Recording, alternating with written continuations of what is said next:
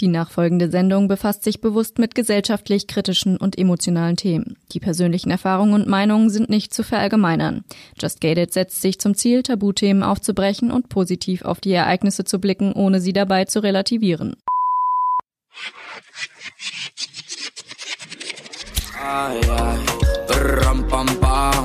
Just Gated.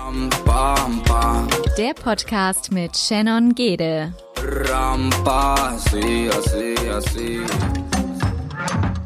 Unser Livestream auf Instagram. Ja, was hast du denn eigentlich auch für Feedback also bekommen? Rein positiv oder gab es auch was Negatives? Ja, also es gab tatsächlich ein, zwei Personen, ähm, da muss man aber auch sagen, die sind einfach so in dem Fachbereich drinne. Ähm, und dadurch, dass wir das Thema ja sehr, sehr runtergebrochen haben, sodass es tatsächlich auch jeder versteht, das hätten wir gar nicht alles mit reinnehmen können oder das hätte ich gar nicht alles erzählen können. Und das wäre auch zu, ja, zu sehr ins Detail gegangen.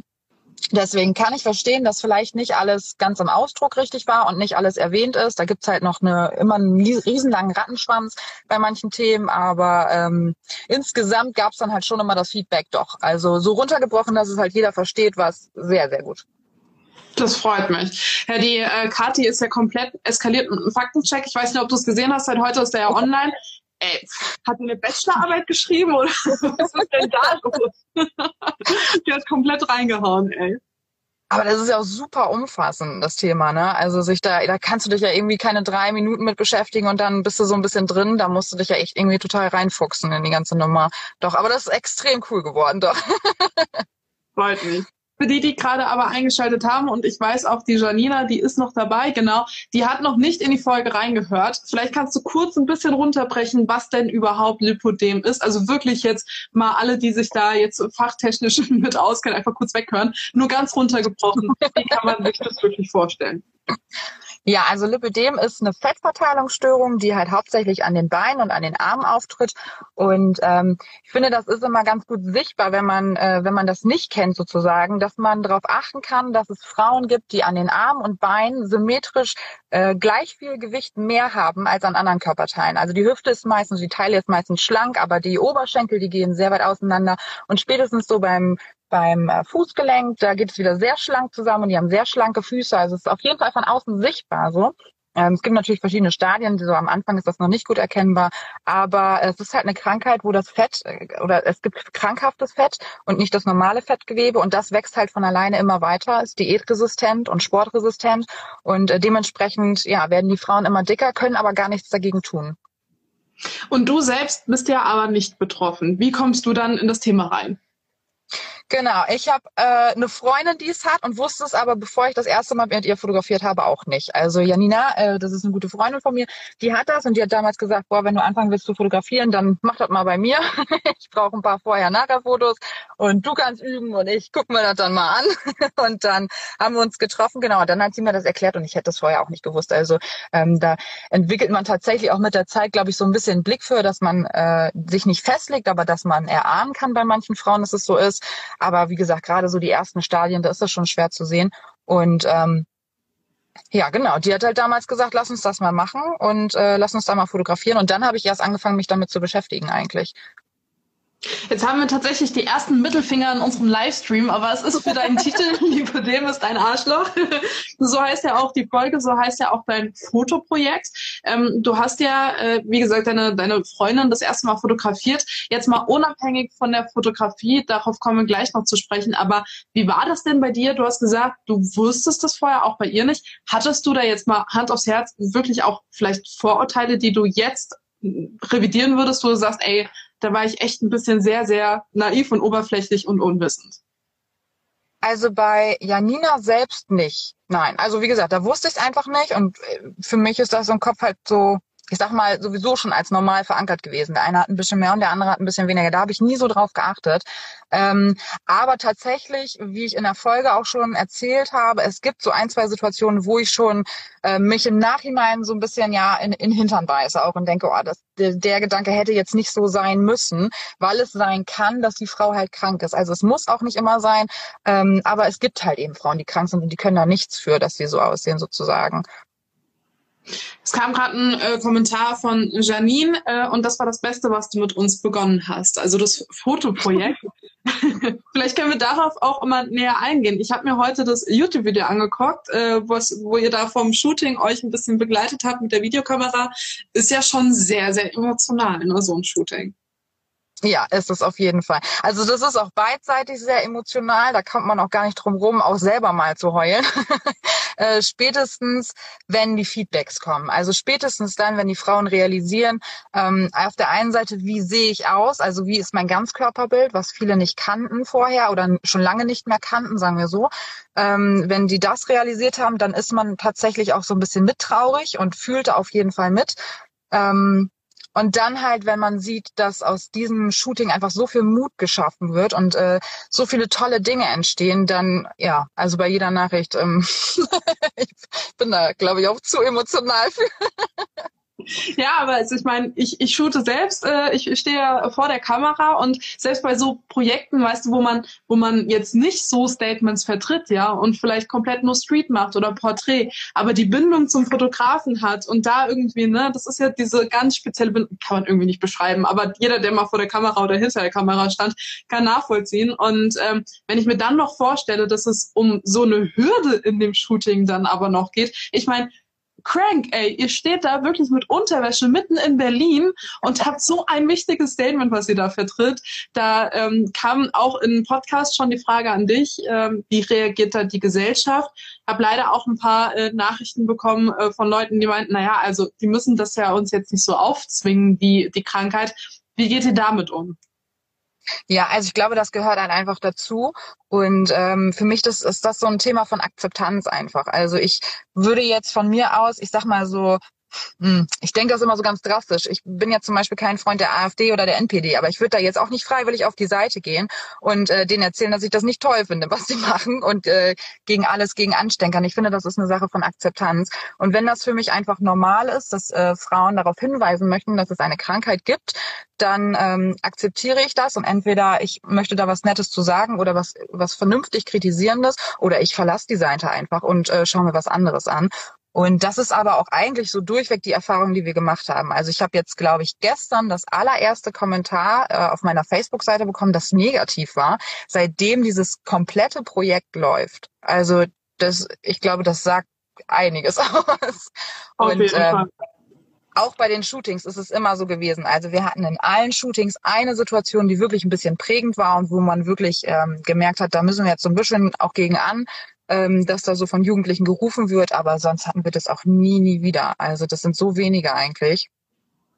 Ist das auch so ein bisschen Mut und Stärke, die die Frauen dann vom Shooting mitnehmen? Weil es gibt ja Vorurteile leider auch im Alltag, wenn sie dann wieder alleine unterwegs sind. Ich sage jetzt mal nicht mit der Community zusammen, sondern wirklich im Alltag alleine, vielleicht im Café und blöde Blicke bekommen. Wie gehen die Leute damit um? Ist das irgendwie auch ein bisschen zu verallgemeinern oder wie ist da so die Handhabung bei den Frauen? Ja, ich glaube, das ist tatsächlich so eine 50-50 Chance. Also manche Frauen trifft das sehr und manche Frauen ziehen sich sehr zurück oder denken da auch lange drüber nach, wenn jemand was gesagt hat ähm, und nehmen das so sich sehr zu Herzen und äh, die anderen, die ja, die stehen halt im Café direkt auf und sagen den, den Text, was da los ist. ähm, also es gibt, glaube ich, so die und die Seite, ja.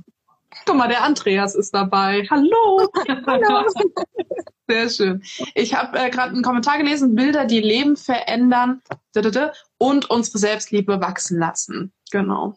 Ich habe dazu tatsächlich auch noch eine Frage bekommen, und zwar zu dieser Selbstliebe. Da ist es für einen Hörer nicht ganz rausgekommen, ob Lipodem jetzt ähm, irgendwann im Laufe des Lebens auftritt. Also dass die Frauen vielleicht vorher eine, ich sag mal, normale, in Anführungszeichen, Figuren hatten, eine andere Figur hatten und dann mit Mitte 20 auf einmal die Krankheit bekommen. Oder ist das tatsächlich schon von vornherein im Teenageralter oder normal auch in der Kindheit schon?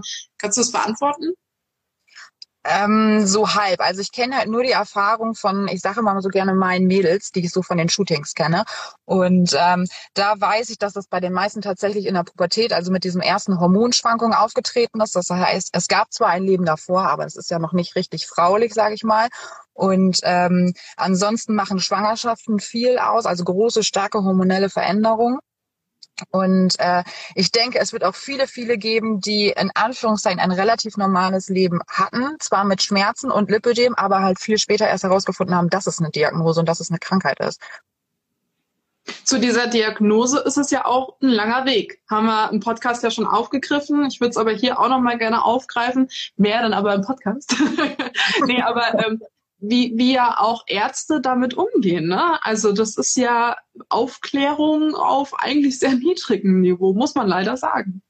Ist es tatsächlich. Also wie gesagt, ich ähm, kann dann ja auch immer nur so von dem berichten, was mir erzählt worden ist sozusagen, dadurch, dass ich nicht selber betroffen bin. Aber so erfahrungsgemäß ist das leider bei sehr vielen eine totale Nullnummer. Also ich ähm, finde das so schrecklich, dass man, wenn man zum Arzt geht und sagt, man hat Schmerzen und äh, man möchte da irgendwie ja, sich behandeln lassen oder herausfinden, was das ist, dass Ärzte sagen, dass man zu fett oder zu dick oder wie auch immer dann ist. Ähm, das finde ich wirklich erschreckend, dass das heutzutage wirklich noch so ist, anstatt dass man wirklich jemanden vor sich sitzen hat, der sagt, okay, dann gehen wir den ganzen Mal auf die Ursache und wenn wir nichts finden, dann gucken wir immer noch mal, ob das vielleicht normal an der Ernährung liegen könnte.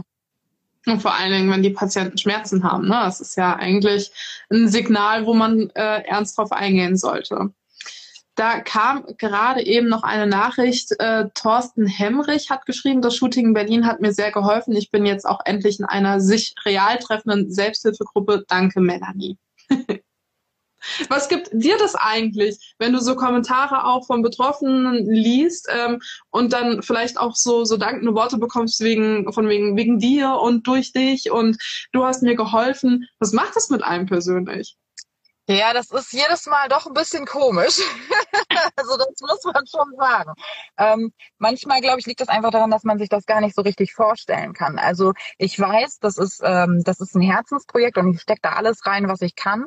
Und ähm, ich nehme mir dann auch jede freie Minute, die vielleicht mal jemand braucht, aber ähm, dass das wirklich so viel bewirken kann und dass das so viel ausmacht in das anderen Leben sozusagen, den man vorher nicht mal kannte, das muss man, glaube ich, immer erstmal so ein bisschen sacken lassen. Ich freue mich immer darüber, aber wie gesagt, ich muss es halt auch immer erstmal ein bisschen sacken lassen, dass das tatsächlich, dass man so tiefgreifend jemandem helfen kann, dass sich das ganze Leben manchmal auch einfach ändert.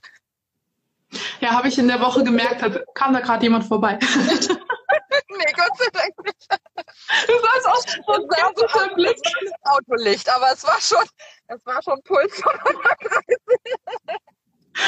Für alle, die dazugeschaltet haben, Melanie sitzt im Auto. Warum eigentlich? Ja, also, ja. Das ist halt so, wenn man drei kleine Kinder hat oder beziehungsweise zwei, die noch relativ klein sind, äh, dann wäre so ein Livestream um 20 Uhr während Lockdown-Zeiten nicht möglich, ohne dass irgendjemand weint oder schreit oder ich zwischendurch einfach mal ein Popo abputzen müsste. Aber keine Sorge, die Kinder sind natürlich unter Betreuung jetzt. Ne? Also Melanie ja. ist jetzt nicht einfach ins Auto geflohen. Hat die Kinder mal zu Hause gelassen. Um Gottes Willen, Leute, bevor wir jetzt hier einen Shitstorm bekommen. Sehr gut. Also, oh Mann. Es gucken ja auch einige zu, die offensichtlich dich ja auch durch das Projekt kennen, die wahrscheinlich auch, ich sage jetzt einfach mal, äh, grobe Vermutung selbst betroffen sind. Vielleicht könnt ihr da mal äh, einen Daumen hoch oder sonstiges schicken, der ja mal beim Projekt dabei war. Es würde mich mal echt interessieren, wie viele Leute da jetzt mal zugeschaltet haben. Und ob ihr schon reingehört habt und euch selbst wiedererkannt habt vielleicht. Apropos wiedererkennen, ich habe extrem viele Nachrichten bekommen von den Frauen, die sagen, oh, guck mal, das bin ich oder oh, guck mal, das bin ich auf dem Foto. auch bei deinem Titelbild, wo die eine da ähm, den Kopf überhängt, ähm, von mhm. hinten fotografiert ist, die hat mir auch geschrieben. ja, cool. ja, also ist ja auch ein bisschen komisch, ne? Äh, wenn man dann Fotos in Unterwäsche macht und äh, plötzlich irgendwie dadurch, dass das so geboomt ist, dieses Projekt, dass, dass man dann halt plötzlich einfach überall zu sehen ist und dann immer in Unterwäsche. Gab es da auch irgendwelche Ängste von den von den Personen, dass das irgendwie nicht nur für sich, also du veröffentlichst ja alle Fotos von dem Projekt, oder? Es gibt ja jetzt nicht äh, so Ängste von wegen äh, wegen Arbeitgeber und ich will nicht, dass das jemand sieht, oder wie ist da so Nee, also das ist aber eigentlich immer vorher ziemlich klar. Also ähm, wir strukturieren das schon, dass es vorher immer eine WhatsApp-Gruppe gibt. Da sind halt alle Frauen drinne, die bei dem Shooting teilnehmen werden. Und äh, da, die dürfen sich natürlich vorher austauschen und Fragen stellen und wir informieren dann immer, wie das abläuft.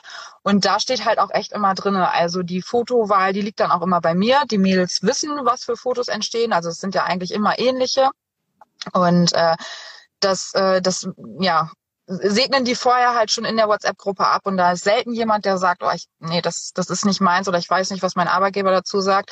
Wir haben das wohl ein paar Mal gehabt, aber durch diese Stärke der Gruppe, was ja nachher auch beim Shooting passiert sozusagen, ähm, ziehen halt alle irgendwie an einem Strang. Also ich habe keine gehört, die es jemals bereut hat, ähm, aufgrund der Gesellschaft sozusagen das gemacht zu haben. Ähm, aber ich kannte einige, die vielleicht vorher noch gern gekniffen hätten. Und wie ist das so, wenn die dann die Fotos sehen? Gab es da auch schon mal die Situation, dass jemand gesagt hat, er fühlt sich unwohl doch mit den Fotos? Ähm, unwohl nicht. Also wie gesagt, so diese Realität, die dann erstmal auf einen einprescht, das gab es schon öfter. Und es gab auch öfter mal die Nachricht, ähm, gerade so am Anfang, wo ich dann auch selber das erstmal lernen musste zu wechseln, wenn die Frauen gesagt haben, äh, so nach dem Motto, puh, ich, ich muss mich jetzt erstmal hinsetzen. Also ähm, ne, das bin jetzt wirklich ich und das muss ich mir jetzt genauer angucken. Und wenn die dann gesagt haben, ich, ich muss jetzt erstmal eine Runde heulen, ich kann das nicht glauben, dass ich wirklich so aussehe, ähm, dann hat mich das schon sehr getroffen. Dann musste ich das auch lernen, erst zu wechseln. Also ich habe das nicht, nicht als Angriff gesehen, aber ich wusste dann nicht recht, äh, wie ich damit umgehen soll. Und dann hat das aber vielleicht zehn Minuten, sagen wir mal, gedauert. Und dann kam aber wirklich immer noch irgendwie was Positives hinterher. Also ähm, das war wirklich so diese pure Emotion, die dann auftaucht, aber halt auch direkt verstoffwechselt dann nicht weiter. Und äh, aber ja, das ist schon manchmal manchmal schwer zu schwer, schwer zu ähm, einzukategorisieren. Ja, genau, nachzuvollziehen auch. Aber woher kommt das? Also haben die Frauen vergessen, wie sie aussehen oder war das eine Art von Verdrängung vielleicht auch oder woher kommt das? Also ich glaube schon, dass das eine Art von Verdrängung ist. Also ähm, du vergessen, glaube ich, kannst du das nicht. Du hast immer dieses Gewicht und du merkst das im Alltag schon immer, dass äh, dieses Gewicht dich stört und an gewissen Dingen hindert. Aber mh, mm, ich glaube, du kannst es oder versuchst es mehr zu verdrängen, dass es einfach nicht da ist und dass es nicht so präsent ist an dem. Also wenn du dir weite Hosen anziehst oder Kleider oder so, dann verdeckt es halt ein bisschen was und dann ist es irgendwann Alltag. Aber ähm, wenn du das halt nochmal so in Unterwäsche siehst, ist das schon nochmal was anderes, ja.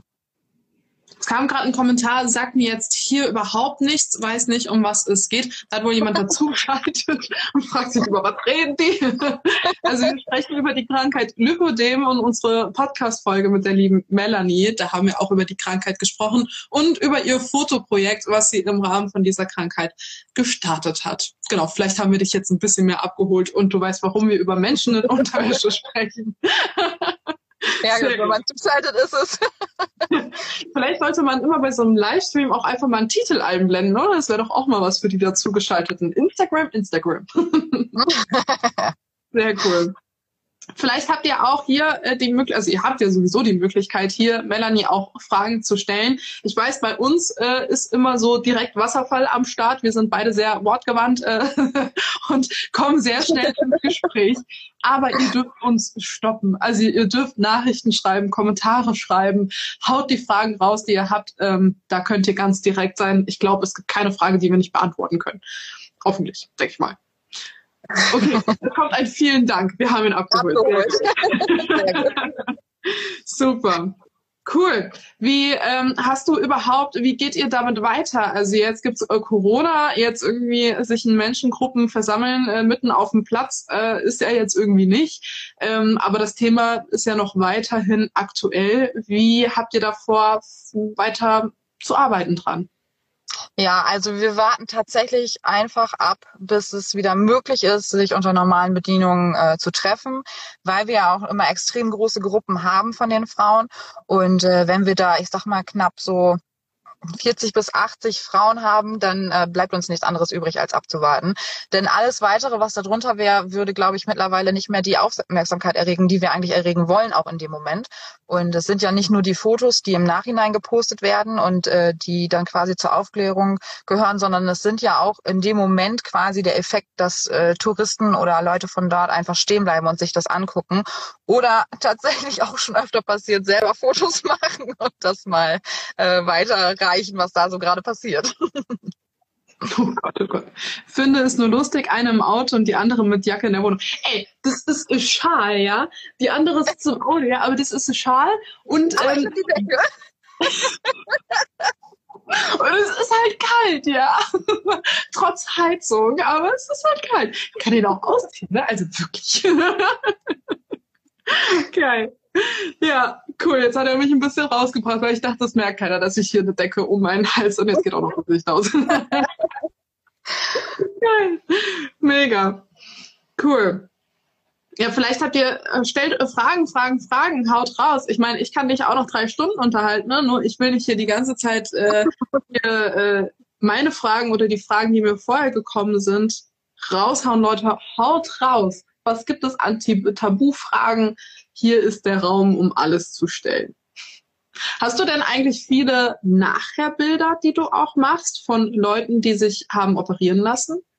Ähm, es ja, kann man glaube ich gar nicht so groß sagen. Ich habe auf jeden Fall viele Shootings von Frauen, die mal auf dem Lipödem-Shooting waren und dann halt nochmal quasi die Rutsche mitnehmen für so ein äh, Selbstliebe-Shooting. Also so betiteln wir das dann sozusagen immer.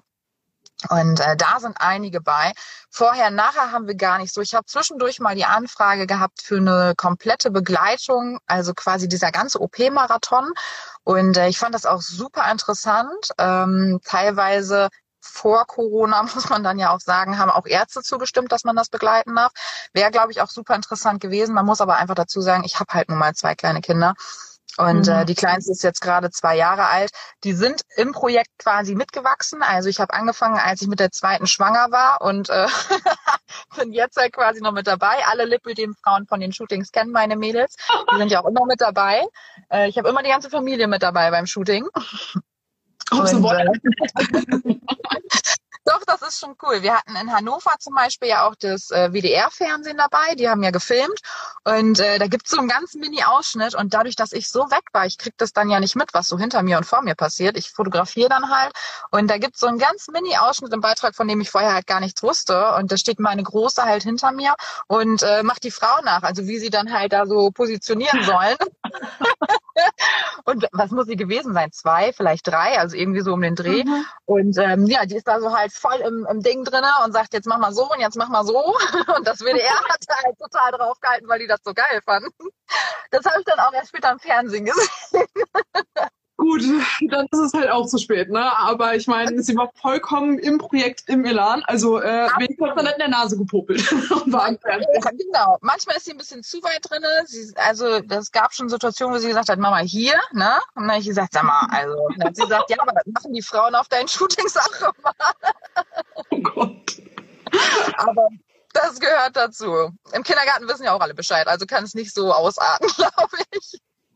Ah ja, spätestens, wenn sie einmal auf deine Fotografenseite gucken. Und ich sehe mhm. auch, wenn sie mal wohl in China unterwegs sind, hier haben viele geschrieben, dass dann äh, Reisegruppen waren, asiatische, äh, asiatische, chinesische Reisegruppen, die Fotos von euch gemacht haben. Ja. Äh, und da schreibt auch eine, jetzt bin ich halb nackig in China zu sehen. Ja, ja genau. Jetzt kam eine Frage. Und zwar kommen oft die Emotionen hoch, wenn du den Frauen die Möglichkeit gibst, zu sehen, wie schön hübsch sie sind, trotz der Krankheit. Absolut. Absolut. Also ich bin sowieso sehr nah am Wasser gebaut und ähm, ich ich, ich will gar nicht sagen, ich kann das nicht sehen, wenn jemand weint, aber ich bin halt sofort mit drinne so. Und ähm, es ist so, dass ich bei den Shootings zum Beispiel auch immer das direkte Feedback gebe. Dadurch, dass ich ja kaum bearbeite bei den Bildern, kann ich ja schon beim Shooting quasi fast fertige Bilder zeigen und sagen, guck mal, so siehst du eigentlich aus. Und ähm, beziehungsweise so sehe ich dich. Und ähm, wenn man manchmal nur ein bisschen anders sitzt oder ein bisschen anders steht, dann sieht der Körper auch schon wieder ganz anders aus. Und dementsprechend ist das, das, ja, also da, da kommen absolut Emotionen hoch, wenn ich dann mal so ein paar Bilder zeige und die Frauen sich erstmal zurücklehnen müssen. Und wenn die Pipi in den Augen haben, dann, dann bin ich schon drei Stufen weiter. Tschüss. Und weg. ja, genau. Wie ist aber eigentlich die Situation? Ich stelle mir das sehr ja vertraut und sehr intim dann doch vor, wenn man ähm, sich genau mit dem Körperthema beschäftigt, da kein Selbstbewusstsein in dem Moment hat, weil das Selbstbewusstsein kommt ja eigentlich dann erst durchs Shooting, ähm, dann äh, da aber dazustehen und äh, noch nicht mal in innerhalb von vier Wänden, äh, sondern auf einem freien Platz und eigentlich draußen äh, sich direkt äh, eigentlich fast nackig zu machen. Ähm, woher nehmen die Leute das Vertrauen auch in dich? Ja, ja. Also das, das ist eine gute Frage. Und ähm, ich habe mich das am Anfang tatsächlich auch mal ein paar Mal gefragt. Also ich habe ähm, mich selber dann sozusagen so ein bisschen hinterfragt und habe gedacht, also wie kommt das? Weil es halt schon so ist, dass ich in die Gruppe komme und die Frauen ja vorher auch nur maximal durch eine WhatsApp-Gruppe kenne und äh, wir reden kurz miteinander. Ähm, und dann sage ich denen ja quasi auch schon, dass es losgeht, damit wir irgendwie einen Anfang finden. Und äh, es gibt zwar welche, wo man beobachten kann, dass so die allerersten Fotos, die noch so ein bisschen mh, mm, starr, sag ich mal, sind und man schon so ein bisschen angespannt ist und auch sagt, oh, ich weiß jetzt nicht, was ich hier so machen soll. Ähm, aber so länger als fünf bis zehn Minuten hat das nie gedauert. Ich glaube, das liegt A daran, dass alle Frauen gleich aussehen und in der Gruppe shooten. Also auch wenn sie alleine auf dem Foto sind, sind immer alle Frauen um sie rum da, wie so, so ein kleiner Schutzwall auch so ein bisschen sozusagen. Ähm, und ich habe aber auch tatsächlich oft das Feedback bekommen, dass dass da einfach so eine so, sofortige Sympathie geherrscht hat, ähm, die ich von meiner Seite auch immer nur bestätigen konnte und man sofort Vertrauen hatte und äh, ja, so eine, so eine Beruhigung, das wird schon alles passen, das, das klappt schon so. Also die konnten sich bisher immer alle super fallen lassen. Wie lange brauchen die Frauen in der Situation warm zu werden? Es gibt bestimmt einige, die sich vorher noch nicht so in der Öffentlichkeit gezeigt haben. Hast ja quasi gerade so ein bisschen beantwortet, aber ähm, gibt es da, ich führe die Frage einfach mal ein bisschen weiter, auch Frauen, die vielleicht ähm, sich auch bewusst immer so kleiden, dass man die Krankheit so gut es geht nicht sieht, also die sich bewusst auch mit Klamotten verstecken und da zum ersten Mal frei präsentieren? Ja, also es gibt da schon, ich sag mal, so ein paar, die ich auf jeden Fall kenne, die das gemacht haben, die halt immer sehr, sehr weit angezogen haben. Und äh, zum Beispiel, für mich ist immer so der, das Maximale, dass die sich tatsächlich viel zu Hause verstecken. Also, dass man viel zu Hause bleibt, weil man dann doch abwiegt. Und äh, wenn andere Menschen abends mit ihrem Partner essen gehen würden, dann sagt man, oh nee, das, äh, dann machen wir lieber hier. Da, dem, ja, dem setze ich mich gar nicht so aus, das möchte ich gar nicht so. Ähm, und gerade so Themen wie Schwimmen gehen oder so, was halt wirklich im Sommer irgendwie so elementar ist, glaube ich, find, oder finde ich auch. Ähm, und wenn es halt nur am See ist, das fällt ja auch für die komplett weg. Und mhm. ähm, da sind schon einige, die ähm, die gesagt haben, das ist jetzt auch das erste Mal, dass ich überhaupt irgendwie so ein bisschen Haut zeige und dann muss ich hier gleich übertreiben so, und äh, alles zeigen gefühlt. Aber wie gesagt, da gab es nie irgendwie das Gefühl, dass jemand sich direkt wieder angezogen hat und gesagt hat, boah, das ist nichts für mich, das kann ich nicht. Ähm, da war immer so die Kraft der Gruppe da. Hm. Ja, krass eigentlich, was so Gruppendynamik ausmachen kann, ne? Das ist schon, darf man nicht unterschätzen. Ja, das stimmt. Wie ist das überhaupt? Hast du auch von äh, Frauen erfahren, die sich aufgrund ihrer Krankheit auch in Beziehungssachen zurückgezogen haben oder vielleicht auch Partner hatten, die da kein Verständnis für hatten und äh, auch selbst vielleicht die Krankheit nicht gesehen haben? Ja, also ich habe tatsächlich gerade die letzten Tage noch wieder von äh, einer Betroffenen gelesen, die das Thema gerade aktuell in ihrer Beziehung hat. Und ähm, ich bin dann immer ganz froh, wenn die Frauen auch sehr offen damit umgehen, weil ich glaube, es, auch das betrifft mehr Frauen mit Lipödem, als es eigentlich zugeben. Ähm, und das ist ja auch irgendwo, ich sag mal in Anführungszeichen, in Ordnung, weil diese Krankheit ist ja nicht extra verursacht worden, sondern sie ist halt da und sie stört einen selber ja auch. Es ist, ich finde, es ist legitim, dass es den Partner auch stört, aber das ist halt ein Thema, über das geredet werden muss und äh, wo man vielleicht versucht, eine Lösung zu finden und das auch zu akzeptieren. Ähm, aber ich glaube schon, dass es da auch eine ziemlich große Dunkelziffer gibt. Leider eigentlich, ne? Also es ist, es ist halt irgendwie so, so keine Ahnung, ich sehe das so in so vielen Projekten. Das muss doch nicht mal Lipodem sein, ne? Aber einfach auch, wenn sich der Körper vielleicht innerhalb von einer Beziehung auch verändert. Ähm, das äh, greift ja auch zum Beispiel Dein Körper ist genug auf. Ähm, mit denen hatten wir auch mal eine Folge gemacht gehabt. Und die sprechen ja auch genau über das, also auch Körperveränderung innerhalb von wenigen Monaten oder sonstiges, was die auch sozial eigentlich anrichten können. Wie viel eigentlich unsere Gesellschaft auch darauf guckt, ne? Ja, ich finde das auch wahnsinnig, also in Anführungszeichen so ein bisschen lapidar gesagt, spannend, dass es so viele Themen gibt, wo das halt genauso läuft. Das ist, glaube ich, auch immer so, ja, man sagt so unter Muttis auch so ein bisschen wie so ein Tabuthema, ähm, dass der Körper sich einfach wahnsinnig verändert und ähm, von außen gibt dann halt immer nur die Sprüche, das ist so, also du hast Kinder bekommen und akzeptier das doch bitte. Und das ist doch, das ist doch toll, was dein Körper gemacht hat und das darf so sein, aber das heißt ja nicht, dass, dass ich das so haben möchte und äh, dass ich das nicht vielleicht irgendwann wieder ändern möchte, dass es so ist. Und das heißt auch nicht, dass mein Partner das unbedingt toll finden muss, ähm, dass das so aussieht oder dass sich das so verändert ha äh, hat, aber auch da wie du schon sagst, es gibt so viele Bereiche, wo das einfach immer noch ein Tabuthema ist, wenn der Körper sich ändert. Es geht ja nicht nur um das Ästhetische, sondern auch um körperliche Einschränkungen. Das belastet die Beziehung. Ja, man muss sich nur fragen, in welchem Ausmaß, ne? Und ähm, hat das Persönliche nicht da vielleicht auch einen Stellenwert, der nicht mindestens gleichzustellen ist damit? Ja, also ich stelle es mir auch wirklich, ich stelle es mir schon auch belastend vor. Also wenn ich zum Beispiel, äh, wir haben viele Frauen dabei, die extrem viele Hobbys hatten vorher und äh, sehr sportlich aktiv waren zum Beispiel und mit jedem Schub, der dann sozusagen so kam und ähm, in dem, wo sie immer mehr abgebaut haben, die dann halt einfach wirklich nur noch zu Hause sitzen können und maximal, ich sag mal, so ganz hochgespitzt in den Garten gehen können und wieder zurück. Und äh, wenn man dann so einen Partner hat, mit dem man aber vorher immer unterwegs war und geflogen ist und äh, was man, was man dann mhm. tatsächlich auch irgendwann nicht mehr kann. Also irgendwann ist, muss man das ja auch ganz platt sagen, wenn die Beine so breit auseinander sind, dann musst du auch einen Flieger finden, wo du das, wo du so lange sitzen kannst mit deinen Schmerzen, wo du in den Sitz reinpasst ja. und dir diese ganzen Strapazen äh, da irgendwie ja zumutest. Und wenn du dann, ich weiß nicht, sonst wohin gefahren bist, mit deinem Mountainbike über die Berge zu radeln, ähm, ich glaube schon, dass das auch äh, auf anderen Ebenen eine Belastung für die Beziehung ist, wenn der Partner einfach die ganze Zeit zu Hause ist. Ähnlich, ähnlich wie Depressionen sozusagen, als dass der Partner sich einfach wahnsinnig zurückzieht. Hm. Ja, soweit habe ich erstmal gar nicht gedacht tatsächlich. Äh, aber klar, also wenn man, wenn man vorher nicht die Krankheit von Anfang an in der Beziehung hatte, so habe ich nämlich gerade gedacht, mhm. ähm, dann, dann ist man ja das quasi schon, ich sag mal, gewohnt, was man zusammen machen kann und was eben nicht und geht ja die Beziehung bewusst ein. Aber klar, wenn sich die Krankheit dann auch noch verstärkt oder zu Schmerzen führt, die vorher nicht da waren, dann hat das natürlich auch Einfluss.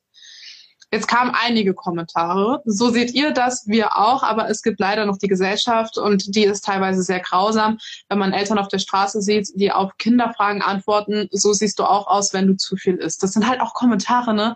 Wer traut sich sowas? Das ist doch alleine auch schon gut zu denken, da kannst du bei keinem irgendwie irgendwas steuern, ne? Aber auszusprechen, auch so, dass die Leute es hören, das ist echt, weiß ich nicht ich verstehe das auch nicht. Also ich bin auch wirklich immer sehr, also es ist häufig so, dass viele Frauen das auch berichten, dass es so platte Kommentare gibt und ich auch immer wieder erschrocken bin, wie, wie stumpf so die Menschen sind. Also ich würde mich jetzt auch im Leben nicht trauen, egal welche Ansichten ich hätte, bei McDonalds jemanden zu fragen, ob er jetzt wirklich des, des, den Big mhm. Mac essen müsste sozusagen. Also ich weiß ich nicht, da habe ich genug eigene Probleme und auch genug Scham, um jemanden sowas zu fragen. Ähm, aber das ist super häufig, dass das passiert. Geht es eigentlich um den Bauch oder wie verhält sich das? Äh, das geht vor allen Dingen um Arme und Beine, ne, wo sich das ansammeln kann oder meistens ansammelt.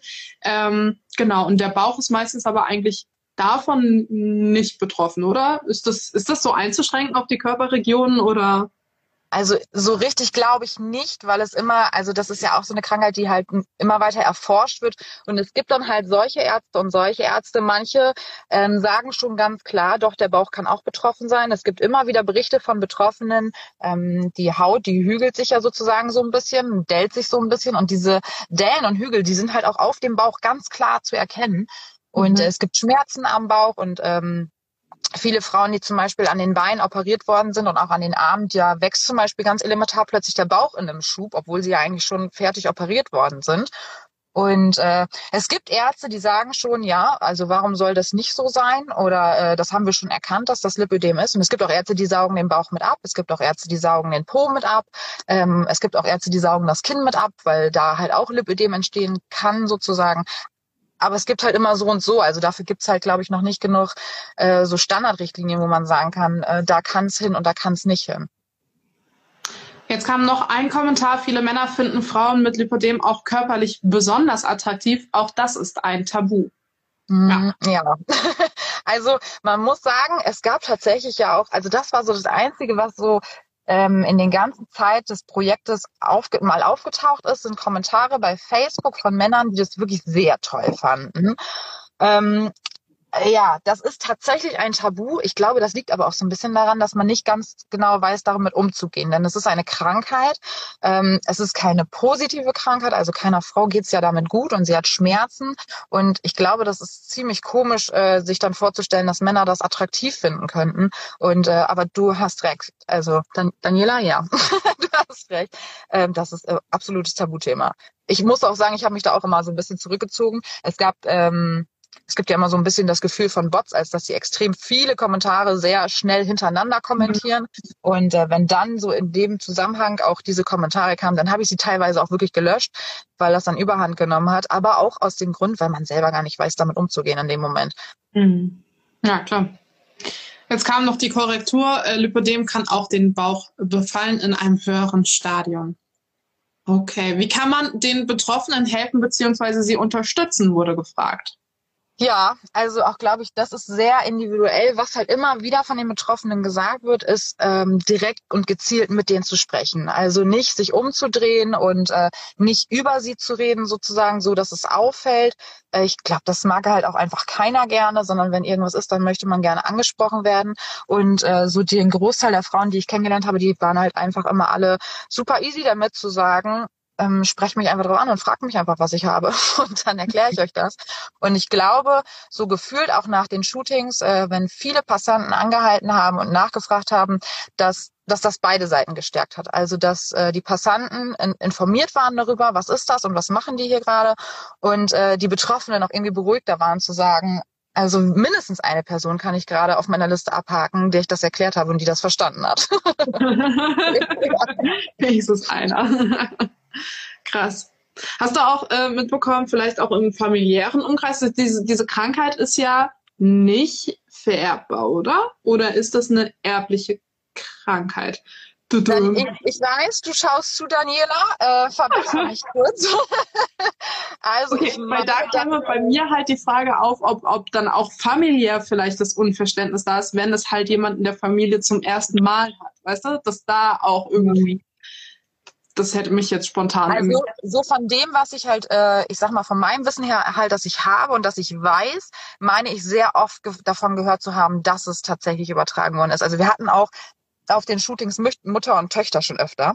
Mhm. Und äh, also da war halt schon immer die Rede davon, dass das genetisch vererbbar ist. Ja, ja siehst du hier. Haben wir auch alle, genau. Ich wäre mir nicht ganz sicher gewesen, ob das jetzt auch quasi tatsächlich festgestellt worden ist und nachweisbar ist. Aber genau, durch die Gene super und durch die Hormone. Also mhm. da äh, in die Richtung wäre ich jetzt auch gegangen. Genau. Wenn das, es wird ja durch Hormone, jetzt habe ich so viele medizinische Fragen, ne? Es tut mir so leid. Ja, Wenn wir haben Fachfrauen dabei. Gut, ist gut. Helft uns mal. Viele Frauen haben große Sorgen um ihre Töchter. Siehe lipodemfakten.de. Ja, ich jetzt kann ich doch nicht aus dem Livestream raus. Also, eine Frage noch an euch. Und zwar, wenn das durch Hormone vor allen Dingen auch, ich sag mal, gesteuert wird, gefördert wird, kann man da nicht auch Therapien mit Hormonen dagegen machen und dagegen steuern? Also, das ist ja eigentlich nur heilbar oder nur äh, möglich, da irgendwie auch schmerzfrei zu werden mit einer Operation, habe ich jetzt gelernt. Ähm, aber warum ne, ist da die Medizin eigentlich, ist das so unerforscht? Das kann doch nicht sein eigentlich. Also die Frage gebe ich wirklich komplett super gerne ab. das, äh düm, düm, düm. Ja, einer verabschiedet sich, muss mit den Hunden los. Okay, dann äh, mach's gut. Jetzt hast du aber nur noch zwei Minuten in Bayern. Hättest du nur noch zwei Minuten, sonst wäre Ausgangssperre, ne? Das ist nicht so gut. Daran wird geforscht, aber leider noch zu wenig. Okay. Ja. Also. eigentlich, ne? Weil so eine Krankheit, die gibt's ja jetzt nicht eigentlich seit äh, 2000, oder? Also ja, ich finde es auch absolut wahnsinnig.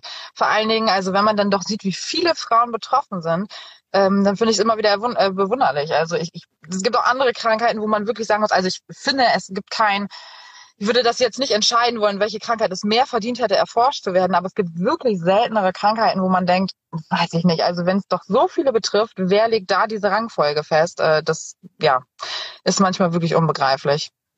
Das ist ja genauso wie Endometriose. Das ist ja auch also total unerforscht. Das ist aber auch eine Frauenkrankheit. Und äh, darunter leiden ja auch extrem viele. Und das Thema kommt jetzt irgendwie erst durch Social Media richtig auf.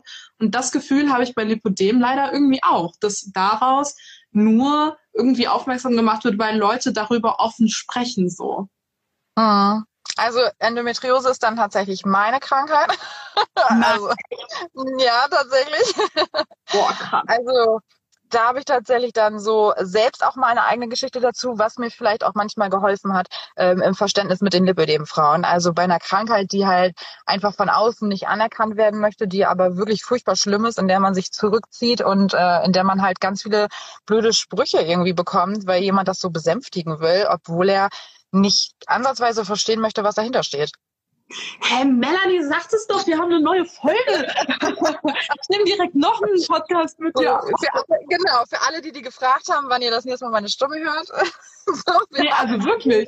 Also, wenn du Bock hast, äh, jederzeit, ne? Total.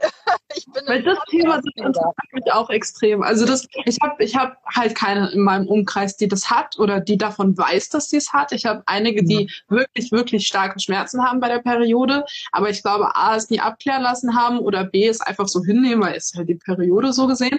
Ähm, ja. Also wirklich keine, die das, die das bestätigt hat, die weiß, dass sie Endometriose hat. Deshalb gebucht für eine zweite Folge. Sehr gut. Haben, seit 40 Jahren ist das Lipodem erst erkannt als Krankheit und jede zehnte Frau hat sie. Genau, jede zehnte Frau ist auch immer so ein bisschen so ein Leitspruch ja quasi unter den Lipodem-Frauen. Wie, wie schreibt man Endometriosis, oder? So, jetzt korrigier mich. Ist doch so. Ja, ohne S am Ende, ja. Endometriose, ja. Ja, okay, hm, fast. so ungefähr. unerforscht. Hashtag live Aber ich weiß, was es ist. Das ist schon mal ganz gut. Auf jeden Fall, auf jeden Fall. Oh Mann, ey. Ich würde sagen, für alle weiteren Fragen, die vielleicht auch jeder hat, der hier gerade zugeschaltet hat und offensichtlich zum ersten Mal von Lipodem gehört hat, ähm, sollten wir mal unsere Folge nochmal anteasen. Äh, die gibt's ja auf Spotify. Oh. da könnt ihr jederzeit auf jeden Fall reinhören. Ähm, Melanie hatte mir am Ende unserer Produktion das Kompliment gemacht, dass sie meiner Stimme gerne zuhört. Jetzt habt ihr aber selbst schon gemerkt, Melanie hat auch eine extrem schöne Stimme, äh, hat auch viele Kommentare dazu bekommen, war total verwirrt, hat mir geschrieben, die mögen ja. meine Stimme. Aber also ähm, ich habe auch meiner besten Freundin noch geschrieben, weil die das halt auch gesagt hat. Sie hat gesagt, also es haben viele geschrieben, oh, ich hätte euch noch stundenlang zuhören können. Also könnt ihr bitte mal irgendwie so einen Podcast machen, wo ihr einfach mal so drei, vier Stunden redet, so das ist egal über was. und äh, sie hat halt auch gesagt, und deine Stimme war so toll. Da habe ich gesagt, also muss ich dann erst 30 werden, dass Leute mir sagen, dass meine Stimme schön ist? Habe ich noch nie Podcast? durch einen Podcast äh, kommt das manchmal erst zum Vorschein hier. Dann ja, wird man ja. darauf aufmerksam. Ja, jetzt lass ich das Fotografieren sein und Darüber sprechen wir auch nochmal. nee, geil. Nee, aber worauf ich auch hinaus wollte, äh, uns, mir wurde auch gesagt oder uns wurde auch geschrieben, dass ähm, die Stimmen sehr schön harmoniert haben und wir dieselbe Klangfarbe haben. Deshalb einer zweiten Folge steht nichts im Weg. Sehr gut. Jetzt haben wir noch mal ein Kompliment bekommen, vor allen Dingen ihr als äh, ja, Projektführende. Vielen Dank, dass ihr helft und aufmerksam macht. Sehr schön. Ja, da gehörst du ja jetzt ein Stück mit dazu. Ach, meinst du jetzt sie in den Kommentaren oder mich? also Daniela in den Kommentaren auf jeden Fall. Die ja. ähm, das ist so auch so eine, die, äh, die Tag und Nacht immer alles gibt für das Thema. Die, äh, da muss man auch immer großes Lob aussprechen. Es gibt ja so manche, die sind sehr, sehr engagiert, was das Ganze angeht. Und ähm, da bin ich auch nur so ein kleines, kleines Stückchen auf dem, auf dem Zündholz. Mhm. Aber äh, ja, da, du gehörst da definitiv ja nun auch mit Stück dazu, dass du aufgeklärt hast.